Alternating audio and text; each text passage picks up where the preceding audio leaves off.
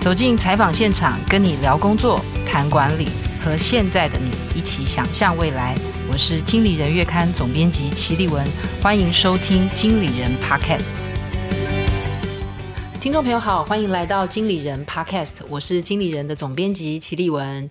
今天为各位邀请到的来宾是雄狮旅游的总经理黄信川。那我们先请川总，我刚刚听了同事都称呼他川总哦，我们先请川总跟听众朋友打声招呼。好，各位听众朋友，大家好，我是黄信川，非常高兴有机会跟立文共同来线上为大家分享。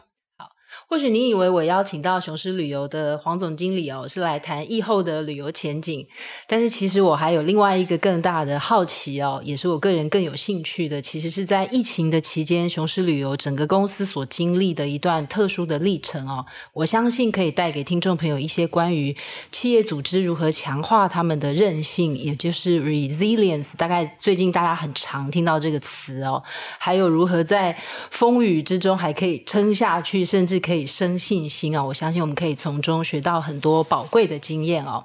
那在呃聊到这个比较严肃的话题之前哦，我想我们先请黄总经理来让我们认识一下他在雄狮的历程哦。黄总经理在雄狮待了二十八年哦，所以我想说，那我看到的报道哦，好像川总的爸爸也是。呃，旅游业的前辈哦，我看到是超过九十岁还在带团，啊，所以我想说，是不是请呃川总跟我们介绍一下您在雄狮的一些经历，还有你们家族是不是怎么也从事这个行业？好的，我想谢谢。呃，我先介绍我爸爸好了啊。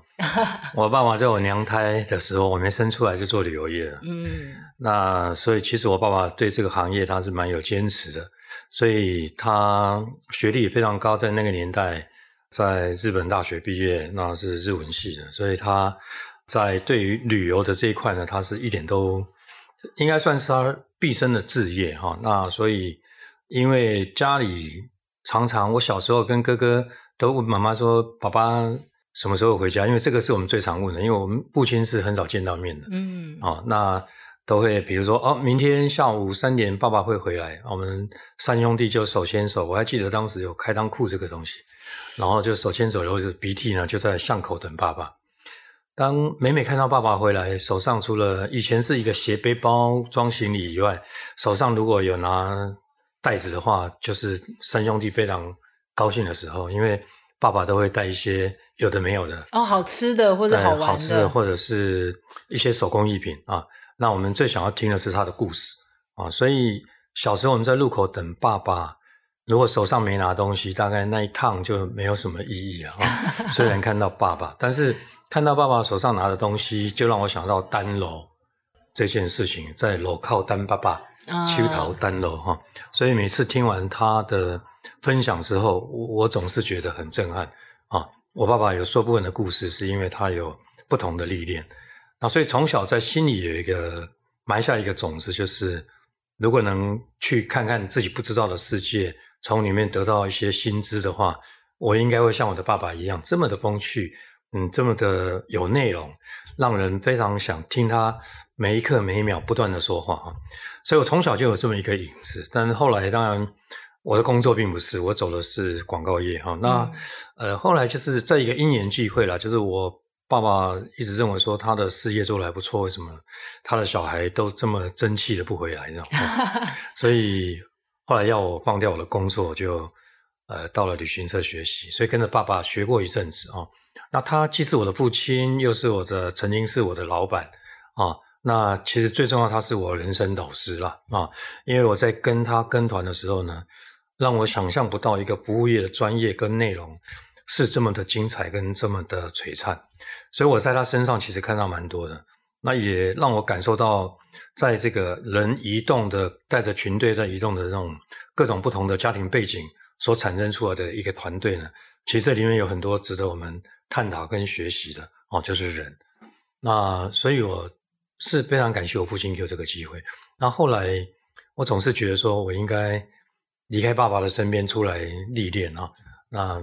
我就到了雄狮啊，啊，所以其实是离开家里的事业到雄狮。对对对对，我就到了雄狮。那到了雄狮，其实是我看到另外一个不同的，因为雄狮是更用系统性的。雄狮在一九九零年就打造他自己的 ERP 管理系统，嗯，一九九三年全球的就按上他的系统，所以这个在我过去的家里的这个公司呢是不会看到这个东西的。嗯，我记得我父亲当时非常的，我爸爸算很前卫，但是他并没有前卫到用系统管理。就比较规模，比较系统。对对对对，所以他还没有到这个程度。我记得有一次我爸爸从日本回来，抱了一台很大的机器，用手抱着，像香烟盒一样很大的纸箱子，打开来，他非常振振有词、兴奋的跟我分享：“儿子啊。”咱们以后跟国外联络就不用打电报了，这个叫传真机。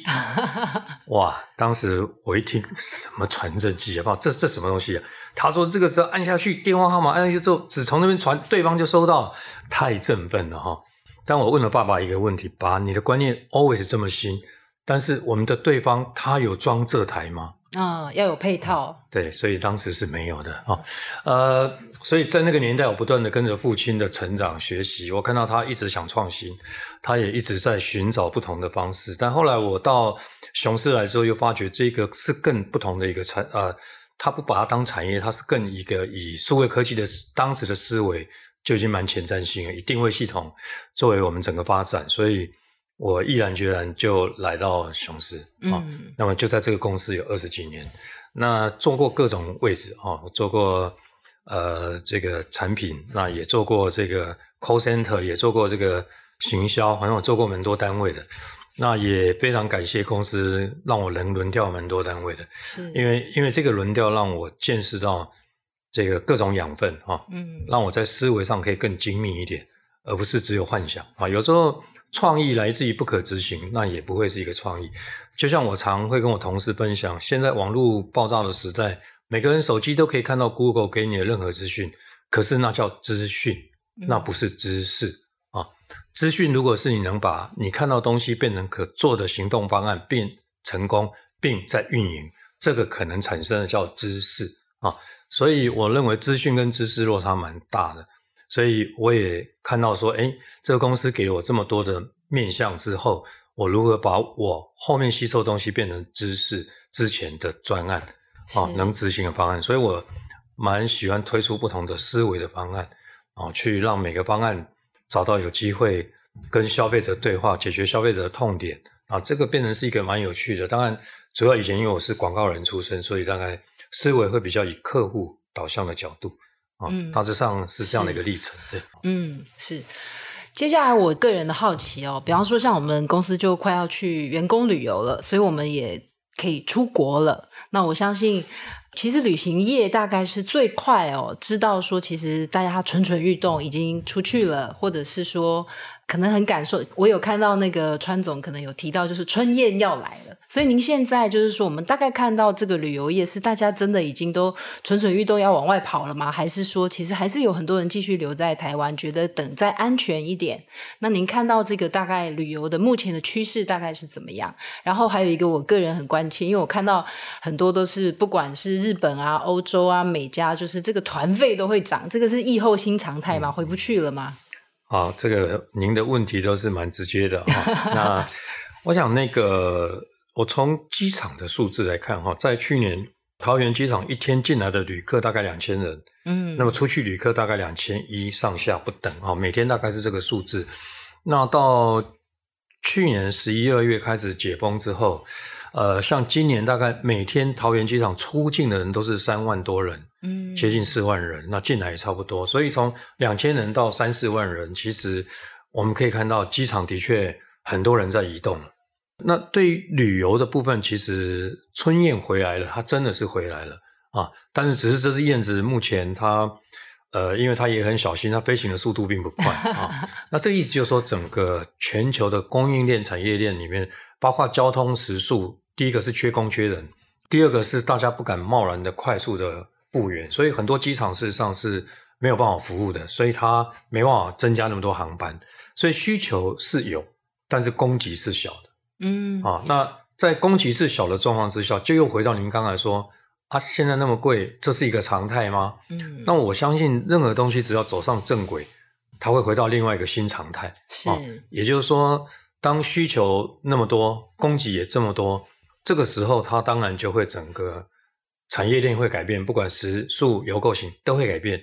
那以目前就是需求比较大，那供给真的很小，嗯，哦，还不是小，是真的很小。是，嗯，如果以我的角度来看，大概恢复到二零一九年的百分之三十五左右而已，嗯，哦，就是供给面是。所以如果需求是一百，它只有三十五的供给，所以它它的确成本会增加，嗯、哦，然后它的那个所谓的这个所谓的飞行的运用呢，并没有达到那么完整，所以它成本更高，所以这个的确是目前面临的啊。嗯、那我们公司在这个时候也看到一个机会啊，就是说很多国家它的这个主流机场，就是大都会机场呢，飞机没有问题，可它的次级机场都有问题，嗯、所以它都不能恢复正常的航班。是，那所以我们公司就很用心的站在消费者的角度，就是如果我我要去。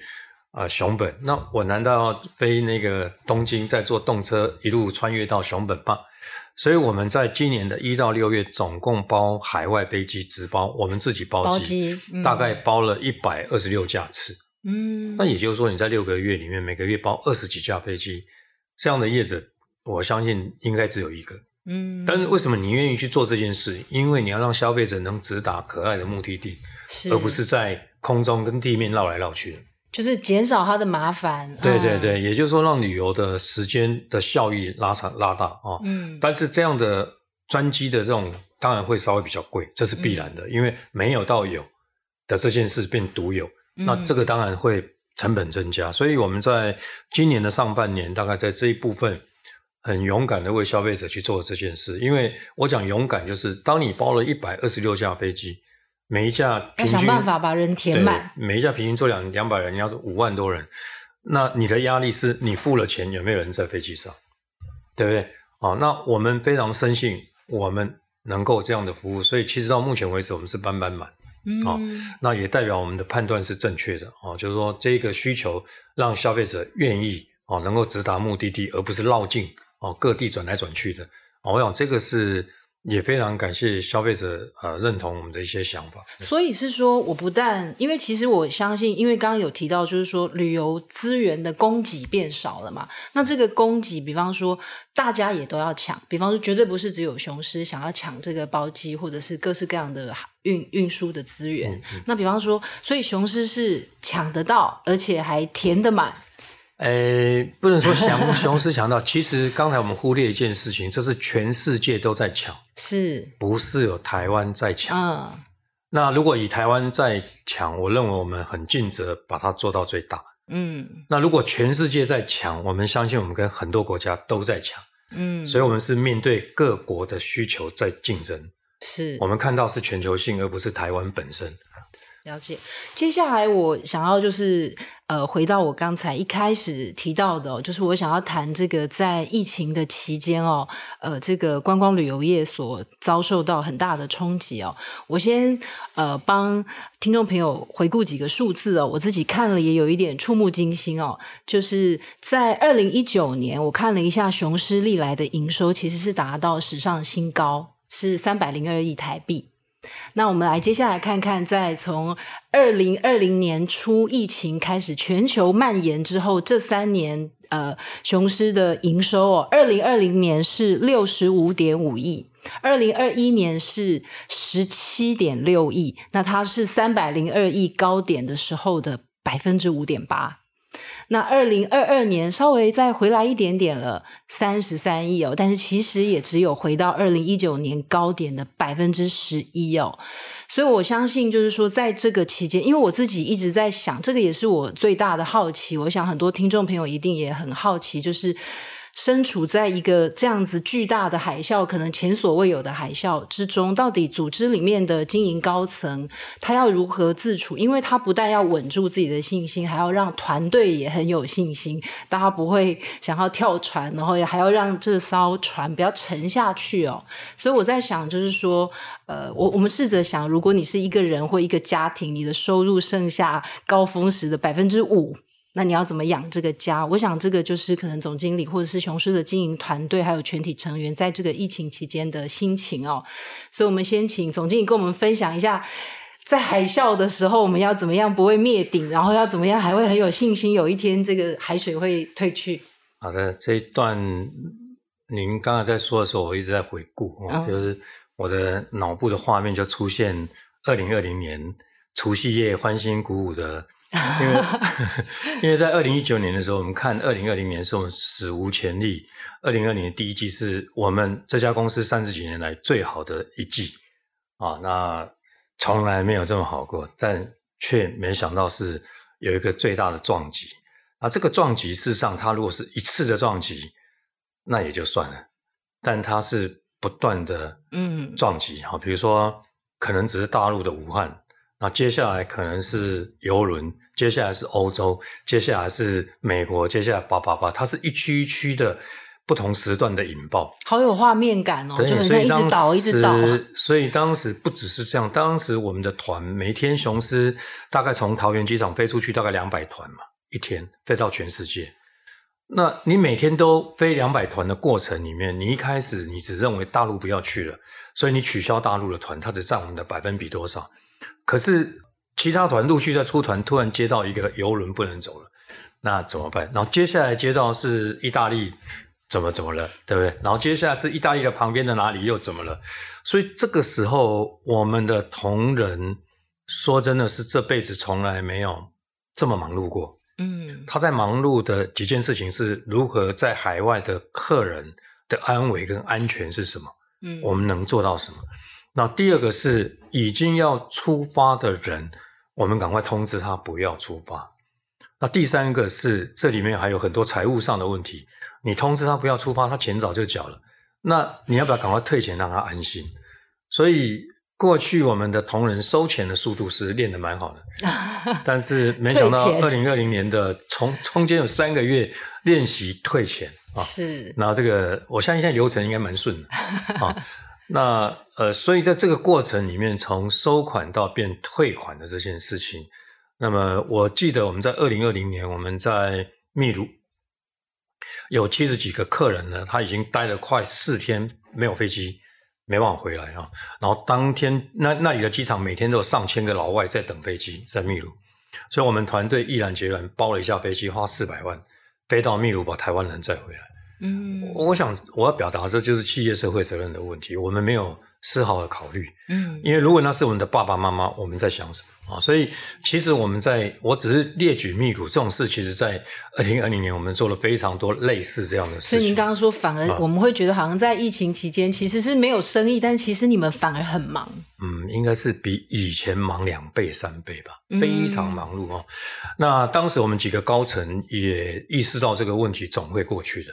啊，我所谓的总会过去的，就是不出团这件事一定会出现。嗯，所以当时我跟几个主管，我们的责任就是跑各政府部门寻找下一个可行性或可能。嗯、所以我就跑各县市政府啦、各地方啊。我以前不会这么的这么的过动，或者说以前脸皮蛮薄的，但是就 就开始到每个地方去寻求可能性，因为我很清楚一件事情，就是说。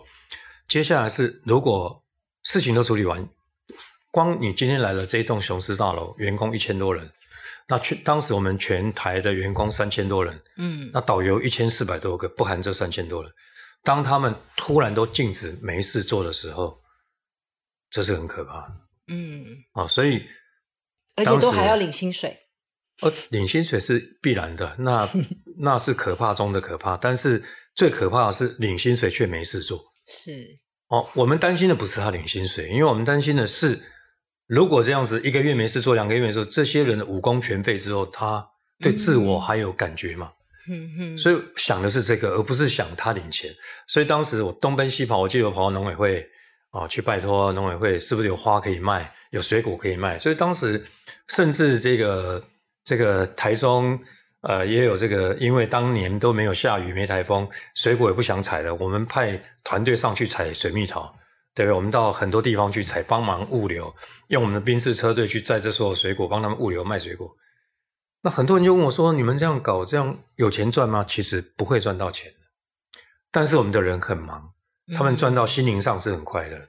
嗯，好，那我们让我们的团队楼上楼下，甚至当时我们还做便当。呃，帮很多的很多善心人士，医院需要便当拿，我们就是团队做便当、送便当，做了很多超越我们想象的事哈。所以我们尽量找所有有可能的事给同仁做。那另外另一方面，就在构筑一个新的思维，如何突破我们自己的重围？因为当时全世界台湾的这个所谓的环境是最好，那国内旅游并不受影响。所以当时我们这三千多人如果转型，都是做国外，百分之九十五以上的人，他的武功都是做国外的。那如何带他们做国内，这个问题就很大了，因为毕竟这个客源地跟目的地是同一块。嗯，啊，那过去是客源地在台湾，目的地在全世界，所以这所练的武功跟理念是完全不一样。记得当时我们在二零二零年的五月开始发动一个全台走透透，嗯，由我们董事长亲自带队。每次出门大概都三十个到八十个主管，然后一出门两天到三天哦，那这样子到今天为止，我们总共绕台湾，总共这样出访去探查行程，已经第五十八次了。光差旅的费用花了两千多万哦，因为是我签字，所以我知道 花了很多钱。所以是高管也是就在台湾、呃、中高阶主管啊。当时做这件事的目的是因为我们认为，如果我们自己都不认识台湾，不了解台湾，我们是没有能力去创造一个。不一样的旅游形态来服务台湾的消费者，所以我们认为再怎么样要先投资自己，因为我们在移动的过程听到，因为我们主管里面有人去日本两百趟，这个欧洲一百多趟的这种比比皆是，这种都是小 case 啊。但是他们阿里山没去过，几乎都没去过。有我看到报道说，董事长王文杰董事长没有去过阿里山，他到太平山说哇。呃，应该是悲哀的表情，但是他是惊艳的表情啊，因为他哪都没去过，他每天都好期待，嗯啊，然后当然他不是期待旅游这件事，他是期待他终于看到台湾不同的面貌，是不管好与不好，他在全世界这样跑，他总是觉得机会在哪里，我们该怎么创造？我们的主张到底是什么？消费者的痛点是什么？我们有没有看到这个痛点？嗯，所以基本上我们在寻找痛点，不是寻找如何玩啊，那。所以在这样的一个建构之下，我们把组织重整啊，这是一个蛮重要。所以我们在二零二零年的六月、七月、八月，几乎都在做组织重整、资源分配，然后再做整个结构式的这个产品研发跟创新哈。那这个部分我倒觉得，如果你还有印象，当时我们在二零二零年的七月份，让全世界看到台湾，呃，不只是口罩，我们当时让全世界最害怕的海上方舱游轮。在台湾移动了，所以当时 CNN 也报道，嗯、哇哦，全世界竟然有个国家叫台湾，用邮轮移动去做跳岛游，嗯，啊，所以当时我们从基隆港到金门到澎湖到马祖，用那种大型的游轮啊，然后去移动，在台湾人用跳岛，让这个豪华游轮移动，短短两个月就有两万多人搭过这个游轮啊，那后面做这个环岛游，所以基本上我们在创新跟体验上面不断尝试。我们在尝试在做的是策展的概念，所以后来我们认为，空间对别人来讲，它可能只是一般空间的使用；对我们来讲，它是一个最好的策展场域。所以，我们策展里面有两种：一种是固定的场域，如何办策展；一种是移动的场域，如何办策展。固定场域，比如说呃，像车站啊、码头啊、饭店啊、餐厅，都是都是固定场域；景区啊，那移动的场域，像船啊、飞机啊、火车啊、巴士啊，都是移动场域。但这些空间都可以让你独特去做你想做的创新或者策展，把它的定义重定义。那这个我们当时在思考这所有的内容的时候，我们是一步一步去把它落实。因为我们有的是蛮优秀的团队，所以在这个时候，大家把过去在国外所看到的，大家重新萃萃取，然后重新去调试我们在台湾可运用的方式啊。所以也就是说，疫情给了我们一个最佳机会啊，就是大家终于可以坐下来思考。嗯啊，如何去重整一个地方？然后大家可以同一个方向，因为也没第二个方向了啊。过去我们全世界都是方向，那现在剩下一个台湾是方向，所以反而疫情给我们一个非常强大的一个团队的凝聚力啊。那我们更是思考说，我们办了这么多活动，大大小小，成功失败不断在办。那当然跟营收是无法对比，我们当时都不想营收了，嗯、我们当时只在想 如何让自己活得最精彩。是，当所有人都停了，那我们活得不止精彩，我们这个时候全所有的旅游业者已经把市场让给我们了，我们还不想经营，那我们到底在想什么？所以我们当时很积极的在国内拓展各种旅游体验。各种玩法，那我们接受到很多以前没跟我们接触过的客户，那给我们很多掌声跟鼓励了，所以我们就不断的，嗯、因为这个掌声有时候虽然它不是取代于收入啊，但是但它却给我们在心灵上有一个很大的强心剂啊。那也有人问过我们说，如果这个疫情继续下去，你们钱都烧完了，那这样子这样子怎么办啊？其实。我们几个高管，大家都有共同的意志跟意思啦，就是说，如果我们站到最后一刻，而大家都走了，其实我们是光荣的。但是我们现在就撒手，我们要等到那一刻，那这中间我们到底想干嘛？嗯，就我要撑到那一段时间，这个中间我还是要想办法要做什么。所以你是到底想要站到最后一刻，还是现在就撒手了？啊、嗯，哦，那现在是一个。最悲哀的时候，也是一个最绝佳的机会。嗯，那你到底是要机会，还是要坐在那边悲哀？嗯，所以我们大家决定是抓住机会啊！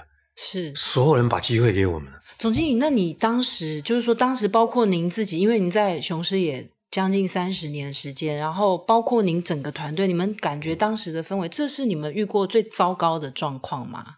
应该不要再遇到吧，这这辈子就这么一次就够了哈。因为是，所以确实就是当时是觉得自己也觉得大概最糟就是这样。我相信应该是跟全世界的旅游业当时应该体验都跟我们一样吧，嗯、只是欧美比较早开放而已啊。嗯嗯他们恢复的很快，但是我们是因为很多关系了啊。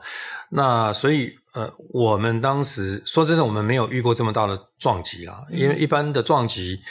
大概消费者的记忆痛，大概五十八天就忘就忘记了。嗯，但这个是根本是有 N 个五十八天啊，这三年多了。对，我了不起，没有去旅行，啊、我可能很快就就忘掉这个感觉。但是对，但是对我们来讲，这是一个绝佳机会。我们到底如何去重新定义我们的自我的价值，跟这个旅游观光产业未来的新走向跟趋势是什么？嗯，啊，所以我们是边做边跑边思考。因为各位，如果你有回忆的话，今年。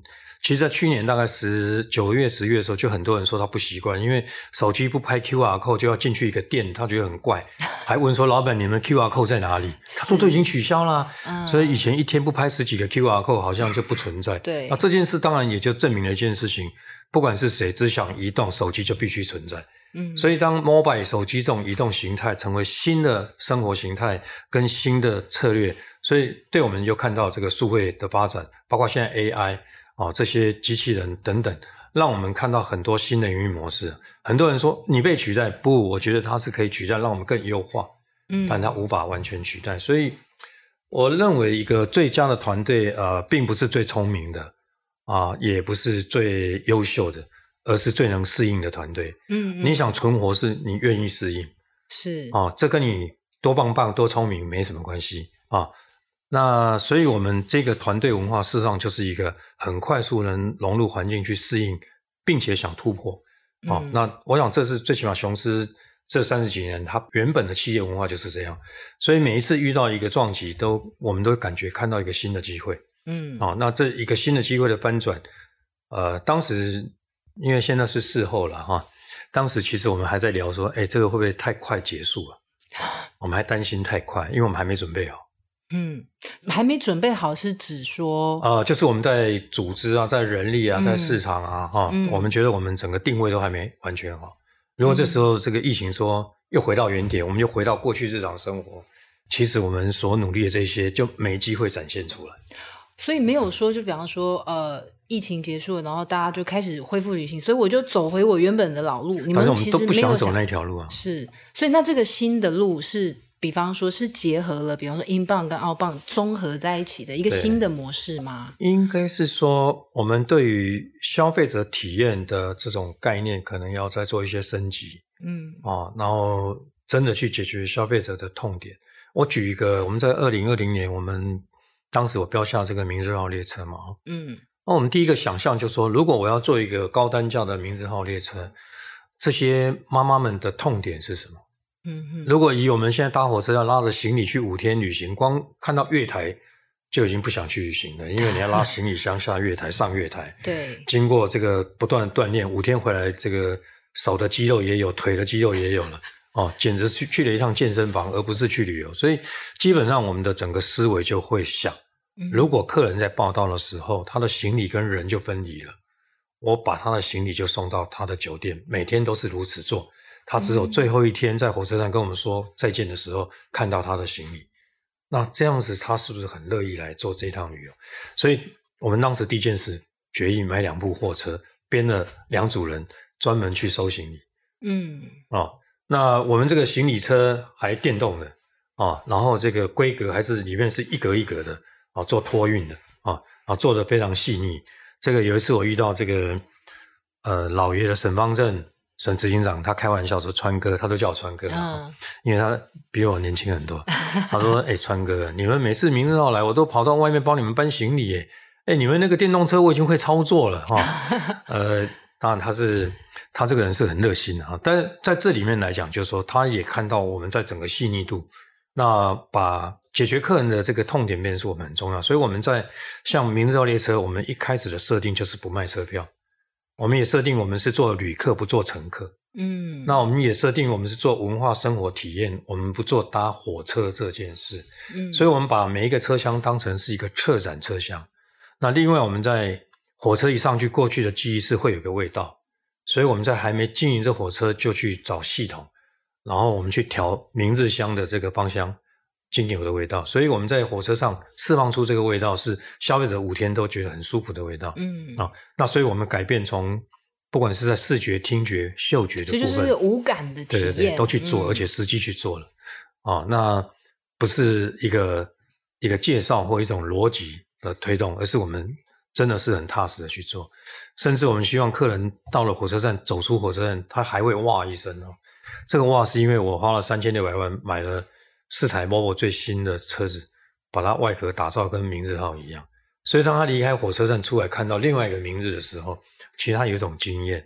包括我们在每一节车厢的这个呃这个管家服务的训练，从服装到训练，我们也请这个日航座舱长来给我们讲课训练，所以我们自己在很多细节上去调整啊，包括在火车上的手冲咖啡，我们连续两两年去标阿里山的冠军咖啡，嗯，哦，那在火车上的手冲咖啡是。不限杯也不用钱了，火车上的饮食是免费的，所以基本上我们在做很多细节的改变，这在过去不会有的。嗯，但是经过这样的一个改变，让我们看到一个美学设计跟服务体验，它可以被重整，那旅游可以走到另外一种层次。所以其实这两年、三年给我们很多的机会，不断的啊这个淬炼啊，不断实验，不断打掉重练。所以我觉得，呃，这就是我刚才想表达。所以我们当时是一直啊，就是一开始是哎呦，反而是。告诉自己别太快啊，哦、但心里面想最好今天就结束了。当然，当然这里面有很多的因素了啊，有时间压力、金钱压力啊，有各种压力啊。所以就是说，等于是我们碰到这个疫情的时候，其实整个经营团队就大概也没有时间 panic，就开始要想下一步怎么做。那我怎么带领这个团队？因为您刚刚提到说，雄狮的团队最珍贵的可能就是他们的调试力、适应力很强。那这个我们怎么样从上到下推这个转型嘛？就是说，可能各式各样都要做改变、做因应、做配套。那从领导层一直到员工，因为可能有一些员工也会害怕嘛，公司可能看起来摇摇欲坠。我们怎么样让他们可以跟上来一起做改变？这个。不会员呢，就是在这三年里面，其实有大概将近一千个员工离开我们啊。那爸爸妈妈会担心啊，你他的小孩在这个行业，觉得再做下去还有意义吗？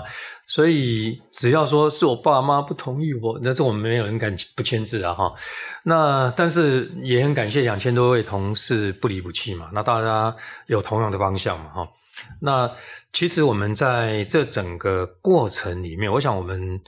外界可能不知道，我们自己在内部成立战情中心，嗯啊，所以我们战情中心就是北中南有派出很多的主管在各地收集资讯，从媒体、从政府部门、从各县市政府去拜会，收集到资讯，立成专案之后，放在战情中心里面，我们一个一个去筛选，因为我们有无数的案子可以做，做不完的案子，但是我们要筛选出可执行的、可以做的方案。所以战情中心是三百六十五天，我们礼拜六、礼拜天都上班的，哦，所以在疫情期间。很多人是上三天休几天，我们是没有一天没上班，所以问我说有没有什么？其实我们就是没有一天没工作。那我们是、嗯、像我是每天早上七点就坐在六楼了啊。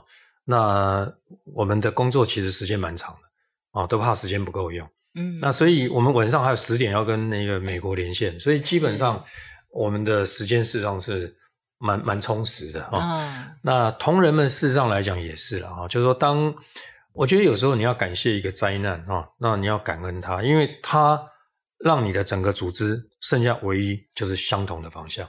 嗯，因为大家都受到这样的冲击，不是只有主管受到冲击，是所有的人。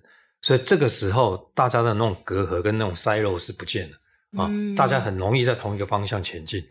反而是在太平盛世的时候，他就是各自为王了，对不对啊？这个必然他就有他的壁垒，他有他的圈圈框框架架。但是在这样的疫疫情，其实所有人都已经降到最低，几乎没有目标突然一致了。所以我们很珍惜这每一次机会了。嗯，所以。我其实，在来采访总经理之前，我就很想要问总经理一个问题，就是因为以前我们常常跟别人讲说，危机就是转机，就是说您对于，就是说经历了真真正正经历了一场危机，对于这句话，其实看起来是老生常谈，但是你自己有没有一些新的体会？哦，有的，因为我们事实上经历过非常多的危机，不是这个危机而已，是只是那个危机的天数的多长跟短。嗯，好像 SARS 也是一个危机，对，对不对？然后这个金融风暴也是一个危机，嗯、呃，这个全球性的各地的火山爆发等等，我们的因为旅游它本身很脆弱的，嗯，啊，它可能政治因素，可能大自然环境，它可能某种灾难，它都会遇到冲击，所以在我们淬炼下来的。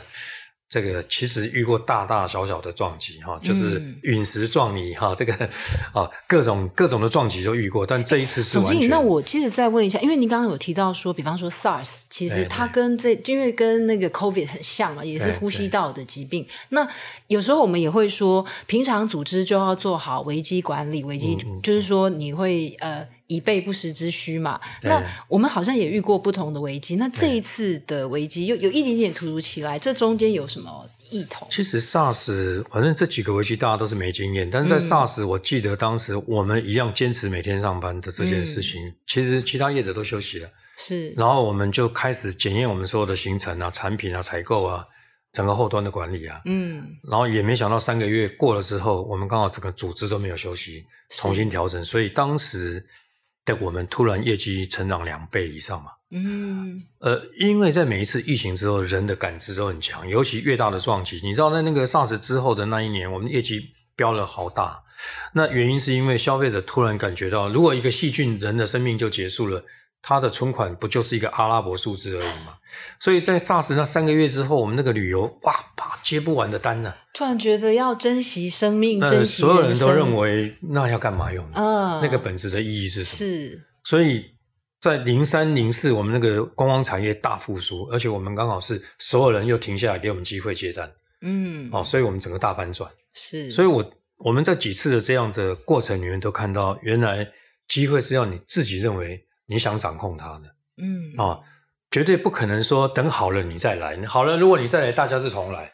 所以这个时候是当一个重大的事件之后，如果这整个产业，如果你自己那是个别了哈，如果是整个产业链同时发生同样问题，也就是说，你过去你可能跑了十年、跑了五年、跑了三十年的人，现在都回到起跑线的后面。嗯，当裁判想举枪从命的时候，不是大家都坐在起跑线了。事实上，可能我不止站在起跑线，我的人早就在好几个终点站，在那边等待了。嗯、是，对不对？所以基本上大家不是公不公平的问题，是我根本没有停过，一直在奔跑。嗯，对不对？那你说我们还没软身，你就要鸣枪了没有？我们已经软身三年了啊！所以我 我觉得那个不大一样。所以我们同仁在这几波，我们做了很多的专案，事实上他们都觉得很有荣誉感。嗯，参与非常多的那个推广，但有一些是完全没有获利的。甚至是很劳力的，但在他们的内心里面感觉到这个组织给他们一种光环啊，嗯、就是团队共同创造出来的啊、呃、一份荣誉感。我觉得这是蛮好的啊。你平常要讲什么光环，大概没有人想听嘛 啊。那 这这个疫情，大家活着看到互相看到真好啊。那个北中南的主管啊，什么海外回来主管，大家这个齐心啊，这个往同样的方向，其实蛮好的。是。总经理，我也想了解，就是说，在这个疫情的期间，比方说以前可能我们百分之九十五是做海外的旅游，是是。那我们也会看到，在疫情期间，雄狮可能过去其实可能就有做餐饮，就会不会就是说这个会不会影响整个商业模式或是商业思维，就变成我要在比方说国内的旅游将来也是一个很重要的支柱，然后这个比例会不会调整？比方说国外的旅游，嗯、包括餐饮，包括各式各样的服务。对，其实很多人问我们说，那你们雄狮现在国外出境已经恢复了，那你们是不是就不做国内去做国外了啊？嗯、因为这个过去我们主要是做国外。但是我常会这样问自己啊，就是说，过去我们是三千多人，但是有人规定我们不能变成八千人吗？嗯，哦，其实我们是可以再扩大的，是，我们可以更大，没有人规定我们只能这么大，嗯、哦，所以如果整个。企业来讲，机会在哪就是创造在哪里。你如果有更大的机会，你就不断的拓展。嗯，我们最近甚至在去年开始，我们在海外建置了更多的公司啊。嗯，我们最近在越南跟印尼都准备架设公司，而且在投资了。我们在韩国也成立了雄狮。那过去我们在日本的雄狮，现在在日本第二个地方在大阪也要成立雄狮。所以事实上对我来讲是这三年是不断在扩编了。嗯。那为什么？因为其实也很简单。那个以前你要找的人才找不到，现在很容易找得到，到处都是人才。那你只要你做得好，嗯，人才愿意接近你，是啊。那别人也在关注我们，所以其实我们的努力被很多人才看到，所以他们很乐意跟我们一起啊往前冲。这个是我们的机会，嗯啊。所以我倒是觉得说，我们在这三年来，我们损失的可能是钱。损失的是走了很多的同事，不过我们在去年十二月份，我们大概有两百多个同事回任吧，嗯，两百多，对，两百多个同事回任，就他们在这三年里面离开了，啊、呃，他们可能去发展别的，可能后来很多都主是主动回来的嘛，主动回来，他们觉得 他还是喜欢做旅游吧，是。啊，旅游其实是蛮有使命感的，就是说你把人从甲地带到乙地，让乙地经济繁荣，把乙地人带到丙地，让丙地经济繁荣，我们是做一个移动经济的产业。嗯啊，那我们是可以创造从没有变有的行业，所以大家后来应该都是觉得说，这种荣誉感对他们来讲，他们三年过去了，他们也相信春燕来了，所以他们回来。所以我们在去年十月，我有对媒体报告说，我们需要找五百个人嘛，嗯，增加五百人。所以我们在今年的一月，这五百人就全部都到了，甚至超过，已经六百多人啊。那我们现在又要再找，我们现在想要找的都是外语系的。嗯啊，讲粤文、泰文不同语文的，是啊，因为这三年来，我们董事长在二零二零年他就做讲了一句话，只要我们老板讲，我们都会想办法去把它圆梦了啊。他讲了一个，就是说我们要成为全台湾最大的入境旅行社。嗯，因为以前我们不做不做入境，我们只有做出境。是，然后三千多人学习台湾三年了。如果入境旅游都是一般般，但是我们是这么庞大，而且在全球有布局，都是自己的公司，我们是更有能力把外国人全部送到台湾来。是哦，所以当时的定锚，这三年来努力在做的，就是如何让外国人到台湾来。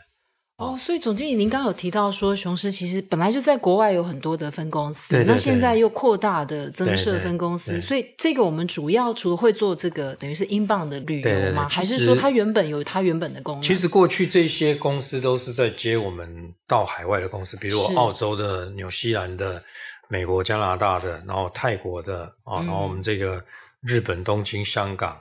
然后包括我们在英国的公司等等，这些过去都是接台湾人到那个地方，嗯，都是我们自己的公司啊。是，但是我们在台湾很少讲我们在海外有公司啊。那一般人也以为我们是台湾的旅行社。嗯，其实雄狮在二十五年前就已经国际化，嗯啊，我们已经用很多国外的人，只是说我们在国内都没有去谈。对，我也比较少注意到，因为我这次做功课就发现说，哇，其实，在全世界各地都有。是是是，其实我们早就很早以前就国际化，它雄狮就是一个国际性的旅行社。嗯嗯，那只是说这个。疫情让我们更精准的知道我们可以反向，嗯，就是说过去我们都做出去嘛，啊，那现在不只要做出去要回来，因为我们认为当疫情结束，雄狮的团队要做国人出国，这对我们来讲做三十几年，这是很容易就回到原点，这个技术上没问题，嗯，哦，只是如何翻转创新，这是最大的问题，嗯，啊，整个思维要如何调整，这是我们现在在努力的。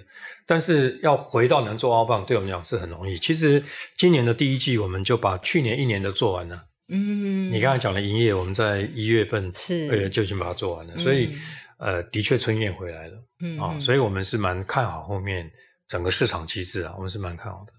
对。其实我很喜欢总经理刚刚有提到的，就是说我们疫情前是三千多人的员工，但是谁说我们不会变成八千人？就是说，我觉得这个对于危机就是转机，其实做了很好的诠释哦。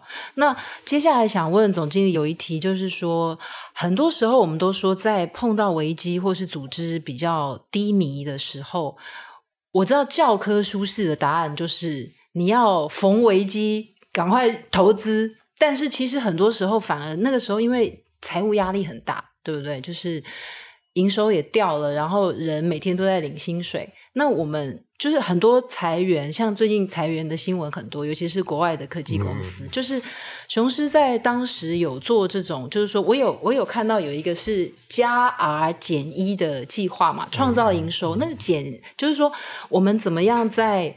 好像又要控成本，然后其实营收又没有办法一突然间大量增加。嗯、但是我刚才总经理又提到，好像做了很多的投资，买设备，为了增加旅客的体验。就是我们在这个控成本跟增营收，这个我们怎么拿捏？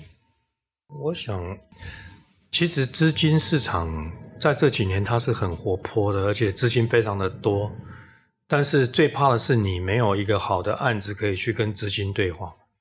所以，我们是一直在创造好的案子，嗯，那资金就会来拥抱你，是，呃，所以你如果没有案子，就算资金想借你，你都不知道借来做什么，是。所以，其实我我觉得说，经营管理里面是我们第一个告诉自己能不能抓住所有的机会。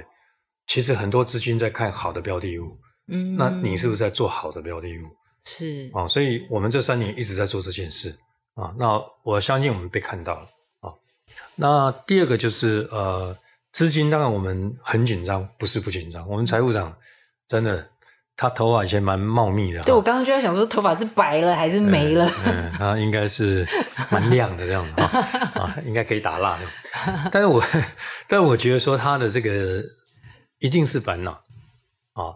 那在资金上的运用跟调度，不过我们一直控制我们的资金有。其实我们在二零二零年就看到我们资金可以用到二零二二年。嗯，其实我们是有在控管我们自己所有的资金。我们在二零二一年也在看。嗯，呃，我们在去年二零二二年，我们一看我们的资金可以用到二零二四年的十二月。其实我们对于资金的运用跟我们自己剩下多少子弹，我们到底要怎么做？其实我们心里是有一把尺的。嗯啊，那如果这个资金已经很匮乏的时候，我们也知道该有这么多银行，你应该去做什么。是啊，这个 应该是可以的，嗯、可以做到的，只要你够经济规模。嗯嗯啊，那所以还是回到你是不是一个好的企业，别人愿不愿意相信你，愿不愿意投资你？嗯，所以有时候本梦比跟本意比它是同时在滚动的。是啊，那所以我们不只要本梦，更要本意啊！哈，嗯，一个企业，尤其我们华人企业都想做到本意比啊。那在很多的企业，他只要看到本梦比啊，但我们两个并进。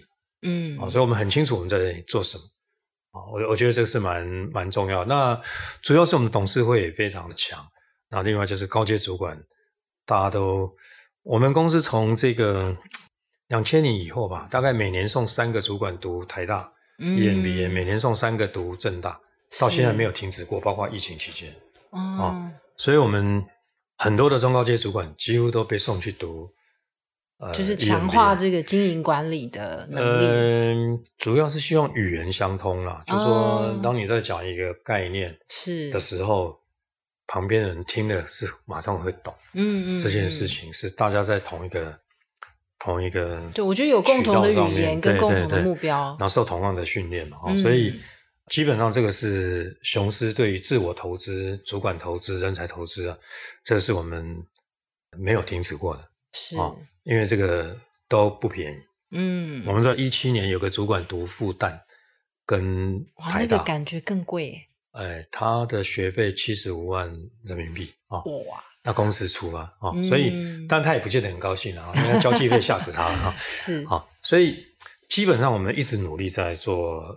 呃，人才，嗯，啊，人才的管理，人才的调整，人才的升级，这个是没有停止过。那现在是不止人才，现在还要年轻化，嗯，啊，所以这个更不容易。然后年轻化以后，我们现在正在国际化，所以我们用了很多海外回来的，啊，那在国外也列了蛮多人的。那主要在这个国际化的部分，可能就是接下来我们要面临最大的挑战了。对，好，接下来想问总经理，就是呃，您自己觉得，就是说在这一场疫情的期间，就是说，当然现在我们刚您。听到在二零二三年的第一季，其实表现已经很好了，那可以预见未来也会更好。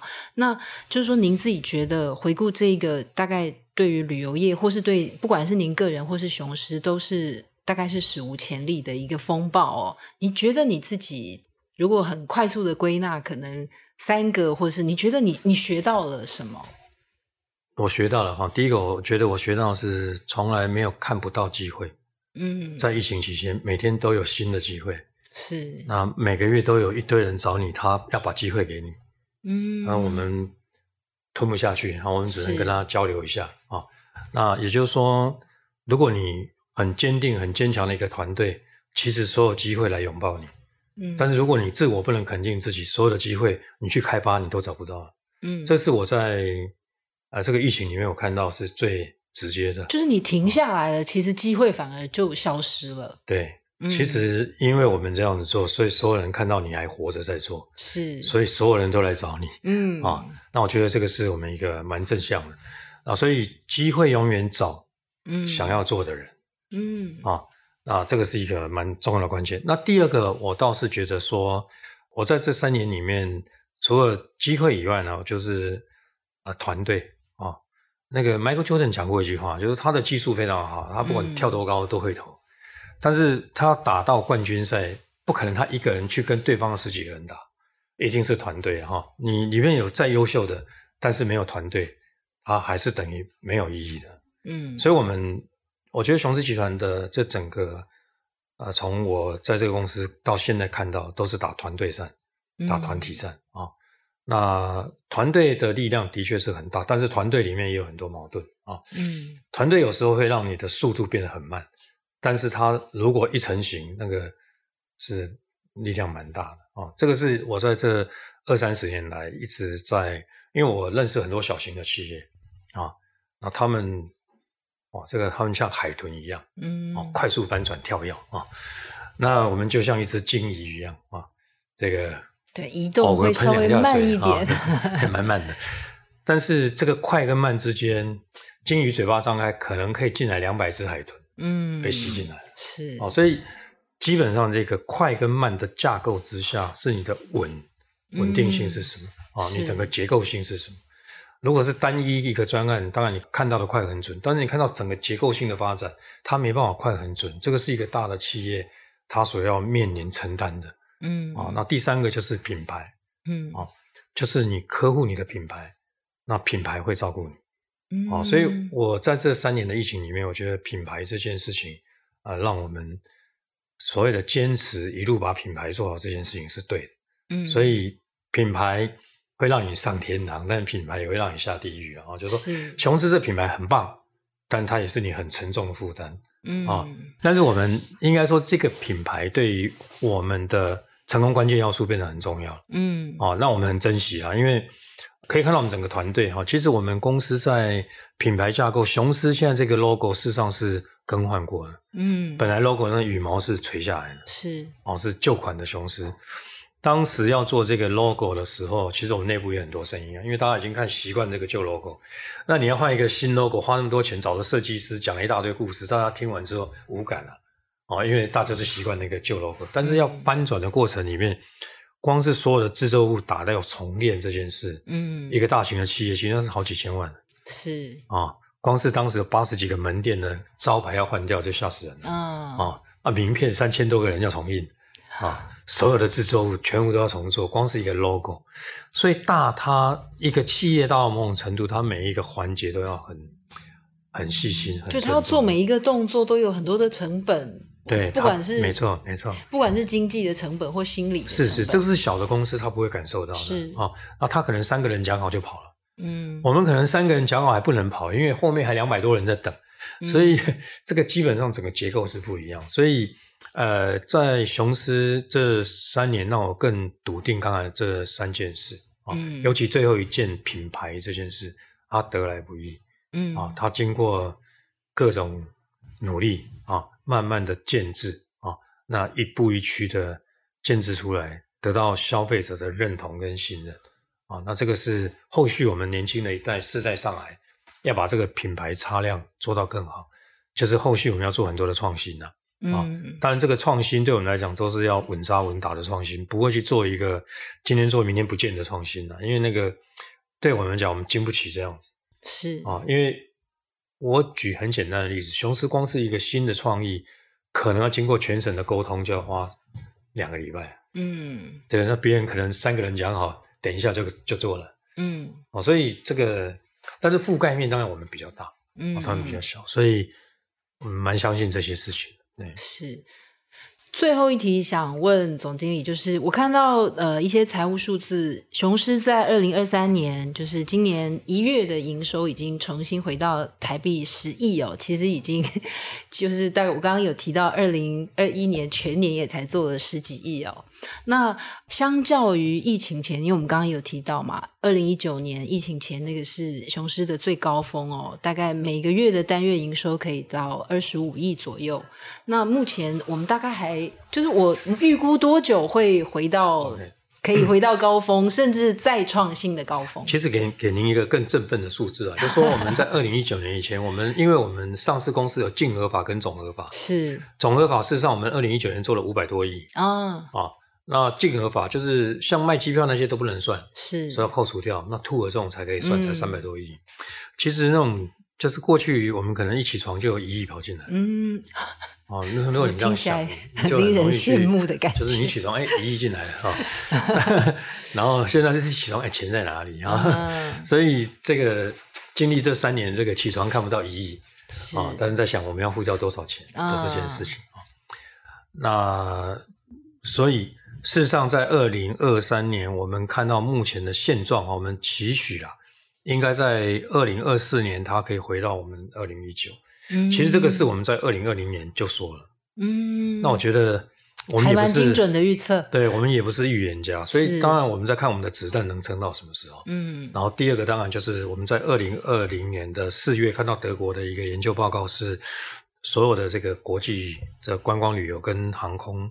事业大概要到二零二四年才有可能回到二零一九的样态，嗯、然后所以当时我们在定锚的时候，就心里的词就是二零二四。啊，所以我们没有很惊慌的原因，是因为啊，人家所有的专家都跟你讲二零二四，嗯，啊，你要偏偏自己讲二零二一就好了。啊，这是不可能嘛哈，所以还是要相信专业嘛，所以当时有这样的长城的一个想法，然后才来定自己说的工作方向啊。那包括资金调度等等等这些，呃，那看起来好像这些预言、这些专家们的预测都蛮蛮精准的。嗯，因为航空公司应该在今年的第三季可以恢复到更好的状况。是啊，然后后面也有一些国际性的变动，嗯，所以我们也认为后面应该是会非常好。嗯。好，我们今天非常谢谢雄狮的总经理川总哦，来跟我们分享在疫情期间雄狮如何在风雨之中生信心的一堂关于企业韧性的课哦。我相信听众朋友跟我一样，一定收获很多。然后我自己今天最有感触的一句话就是，其实要永远。相信还会有机会哦，而不是也要相信那个隧道会有光哦。我相信大家刚才在川总的分享里面一定都有感受到，就是他们应该从来都没有觉得隧道是黑暗的。我觉得这个也是在企业碰到危机的时候，我觉得每一个人都应该要放在心里面的，永远都会有机会。那我们谢谢今天川总的分享。好，谢谢主持人，谢谢各位听众，谢谢。好，听众朋友，如果喜欢经理人 Podcast，欢迎给我们一些意见哦，或是到 Apple Podcast 给我们好评或是建议。如果你有职场的困扰，想要寻求解答，重要的管理议题想要了解，或是精彩的人物希望我们代为采访哦，也可以填写资讯栏中的表单，我们会努力满足您的期待。今天的总编会客室就到这边，大家拜拜。